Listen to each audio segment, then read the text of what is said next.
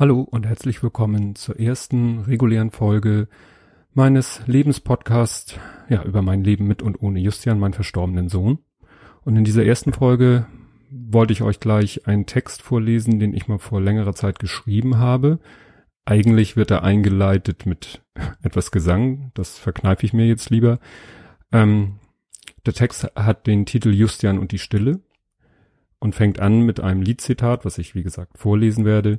So still, obwohl ich dich mit jedem Tag vermiss und wo immer du auch gerade bist, du zeigst mir, dass Stille jetzt dein Freund geworden ist. Diese Zeilen aus dem Lied Still von Jupiter Jones haben mich in den Wochen nach deinem Tod begleitet.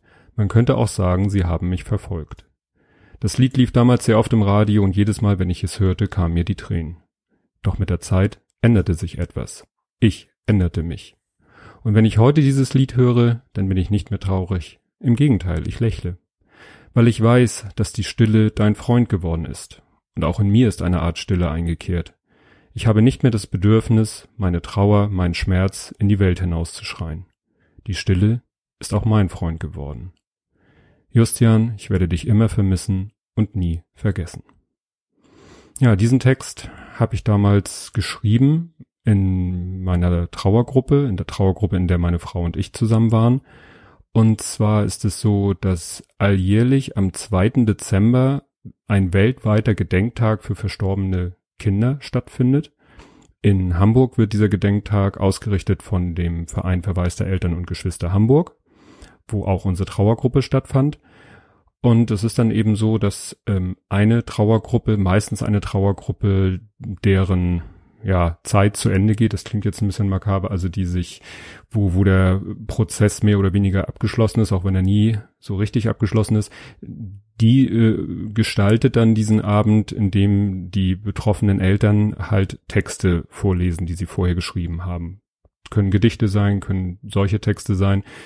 Und ähm, als dann der Gedanke in unserer Gruppe war, dass wir das ja mal machen könnten im Rahmen dieses Gedenktages, ja, hab ich, ging mir immer wieder dieses Lied durch den Kopf, weil es mich all die Jahre begleitet hat und so wie ich es auch in dem Text beschreibe, gerade eben ähm, als Justin gestorben ist im April 2011 lief dieses Lied halt im Radio und ich war mir erst gar nicht sicher, ob dieses Lied damit zu tun hat, ob jemand einen Menschen verloren hat im Sinne von äh, eine Partnerschaft zu Ende gegangen ist oder ob es tatsächlich um das ging, was mich betraf, dass man einen nahestehenden Menschen verloren hat.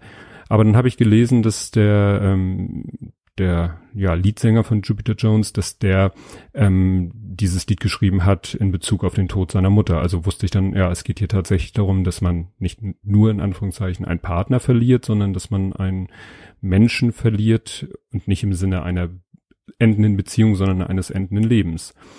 Und ich habe damals diesen Text geschrieben, wo ich sagte, ja, dass ich jetzt nicht mehr das Bedürfnis habe, meine Trauer und meinen Schmerz in die Welt hinauszuschreien, das war tatsächlich am Anfang so. Da hatte ich wirklich das Bedürfnis, ähm, mich möglichst vielen Menschen mitzuteilen, im Sinne von teilen, weil geteiltes Leid eben halbes Leid ist und äh, es dadurch auch geringer wird. Aber das macht man natürlich nicht. Man stellt sich nicht auf den Rathausmarkt mit einem Megafon und erzählt unbeteiligten Leuten davon, dass das eigene Kind gestorben ist ich habe dieses Bedürfnis, so habe ich es hier in dem Text geschrieben, dann gesagt, dass ich es nicht mehr habe, aber ich musste dann im Nachhinein feststellen, dass dem doch nicht so ganz war.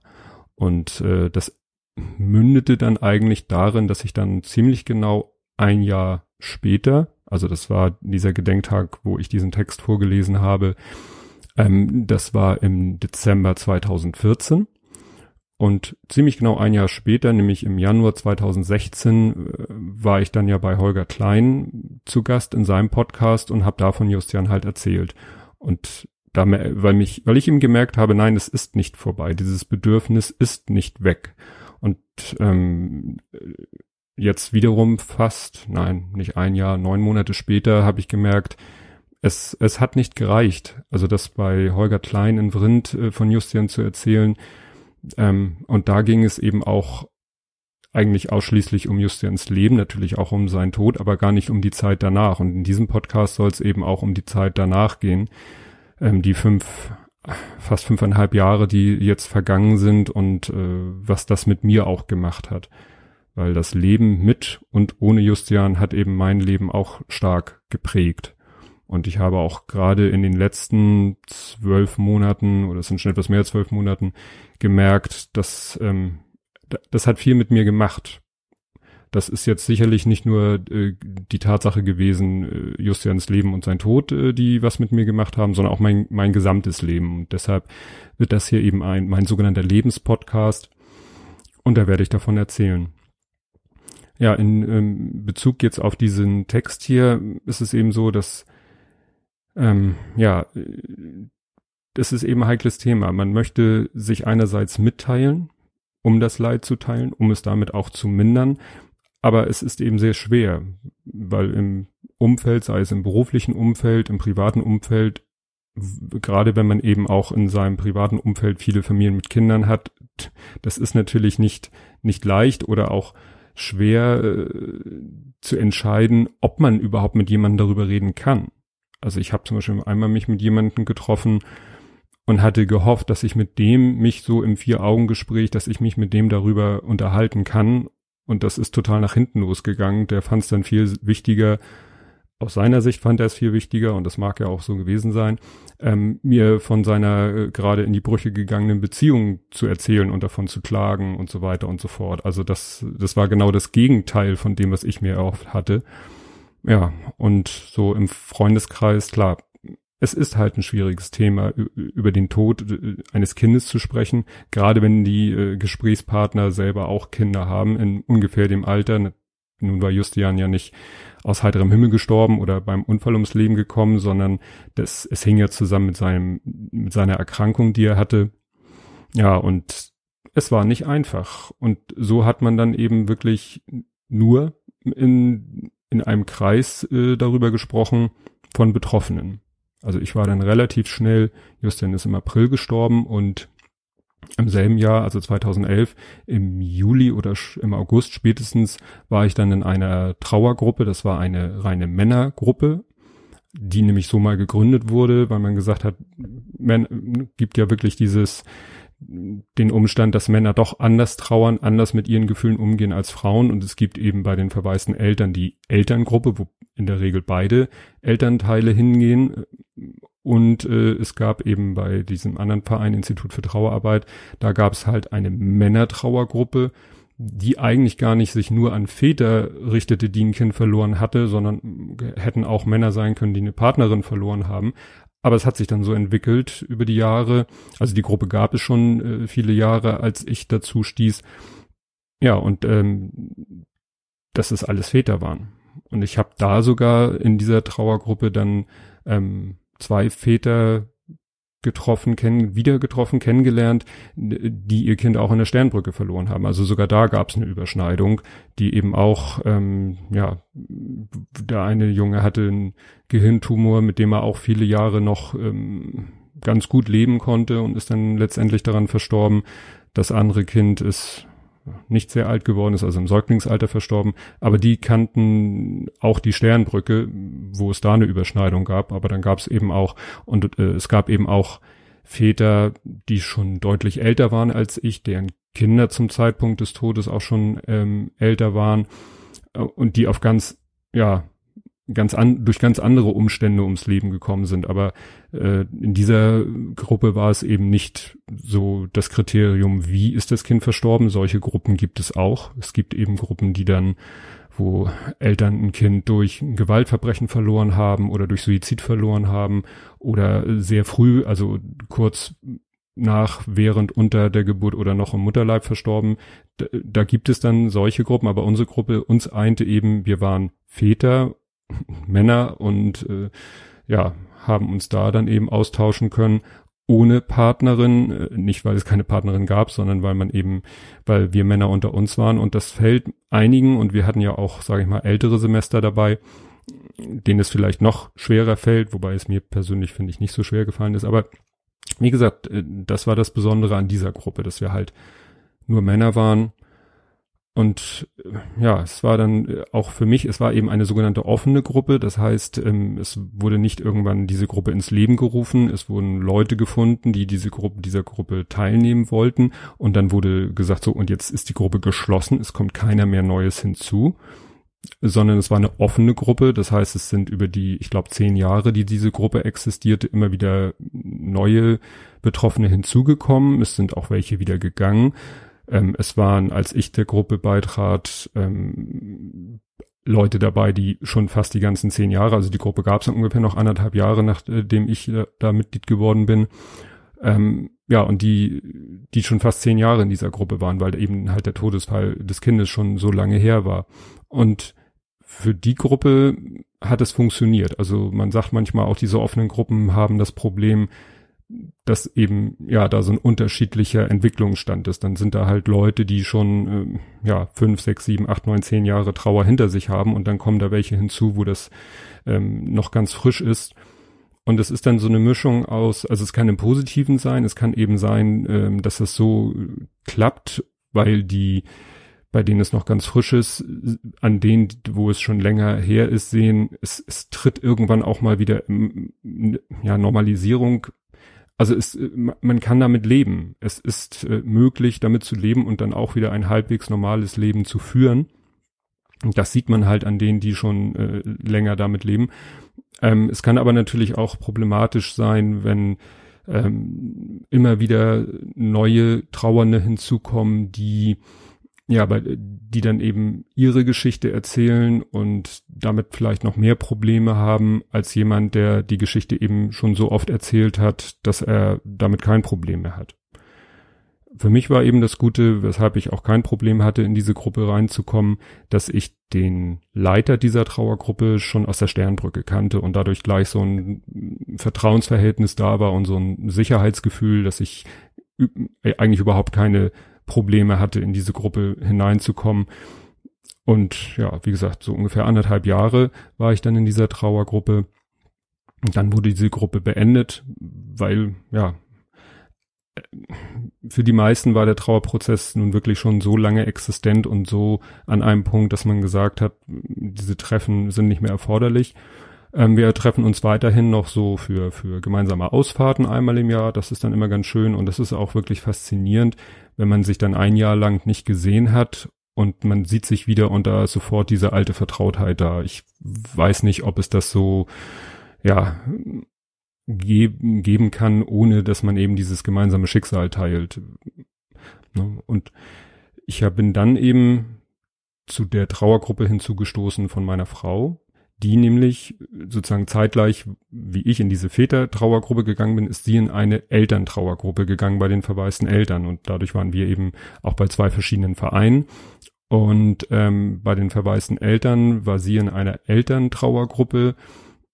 Und äh, dann gab es interessanterweise zu der Zeit, als meine Gruppe, Trauergruppe endete, ähm, gab es eine Geschichte, dass man in ihrer Gruppe ein Thema, dass man sein Kind vorstellt mit Fotos und Text und äh, einmal so das Leben seines Kindes beschreibt. Und da war von vornherein äh, gesagt worden, ja, das wäre ganz gut, wenn dein Mann das mitmachen könnte, auch wenn er nicht Mitglied dieser Gruppe ist. Und das habe ich dann gemacht und hatte da auch überhaupt kein Problem, sofort Teil dieser Gruppe zu sein für ursprünglich geplant zwei Termine, nämlich die, die Vorstellung des Kindes und dann nochmal so ein Nachgespräch ähm, über diese Vorstellung.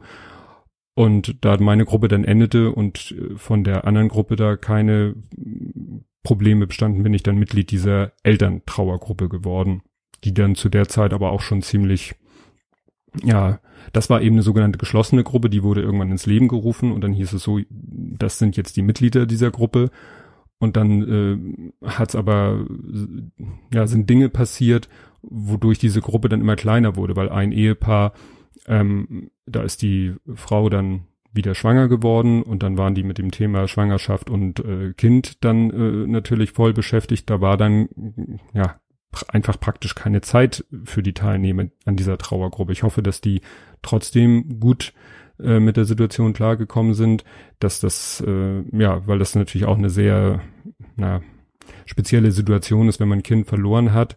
vielleicht wirklich noch so am, am Anfang seiner Familienlebensplanung ist und dann es äh, wirklich sagt, äh, wir möchten aber gerne ein Kind oder ein zweites Kind oder ein drittes Kind haben und das dann äh, sozusagen wieder in Angriff nimmt und da mit diesem Projekt dann so in Beschlag genommen ist, dass vielleicht für, für einen selber und für die Trauer um das verstorbene Kind eigentlich gar keine Zeit ist.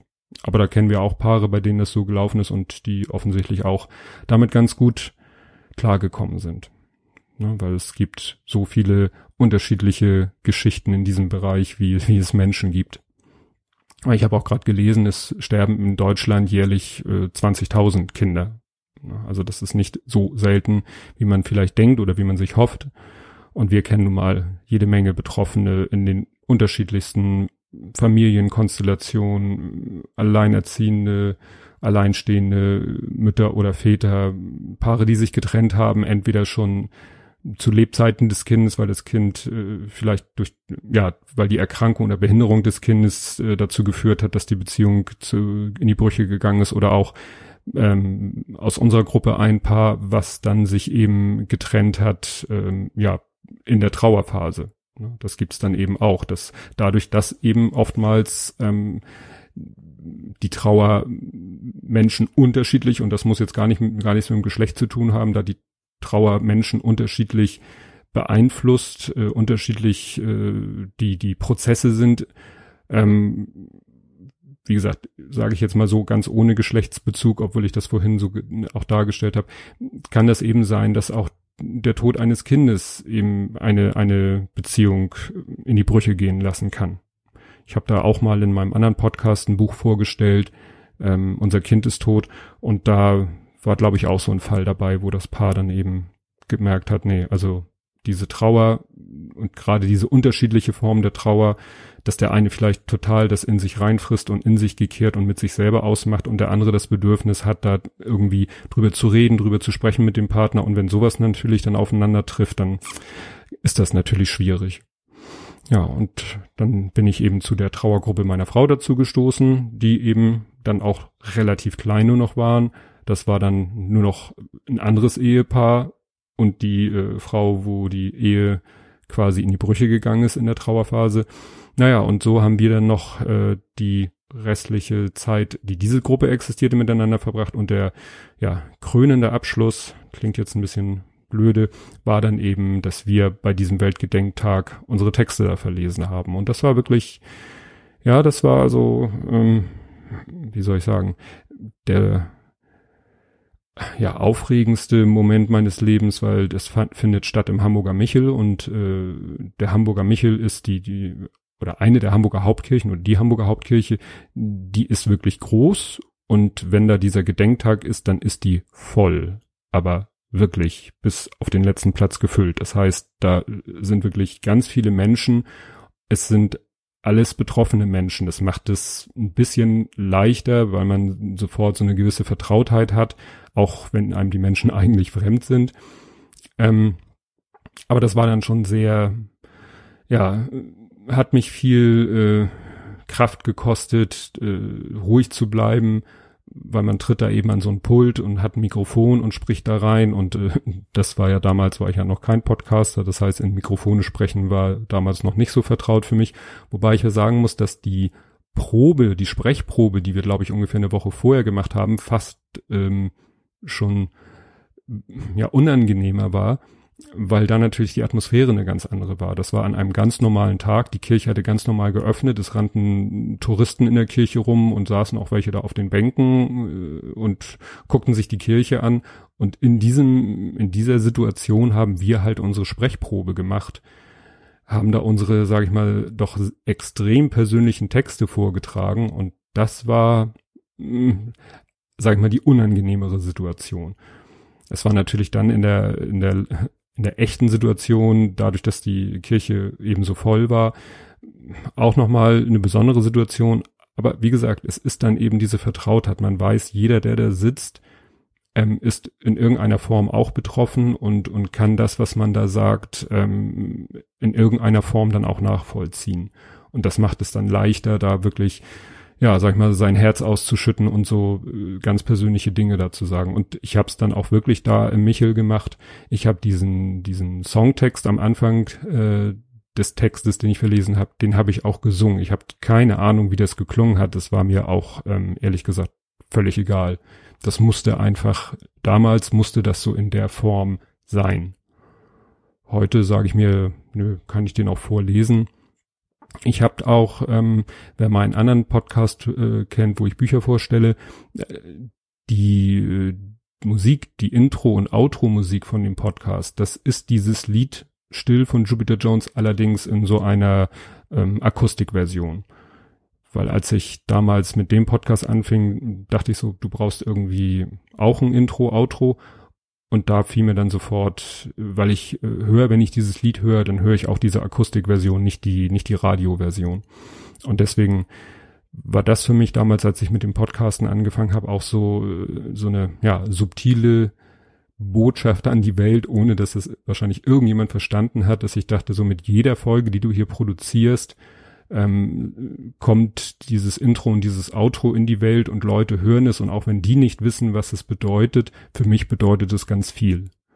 Ne, ich habe mir jetzt, ich fand es jetzt blöd für diesen Podcast auch dieses Intro, Outro zu benutzen, da habe ich jetzt mir was anderes rausgesucht.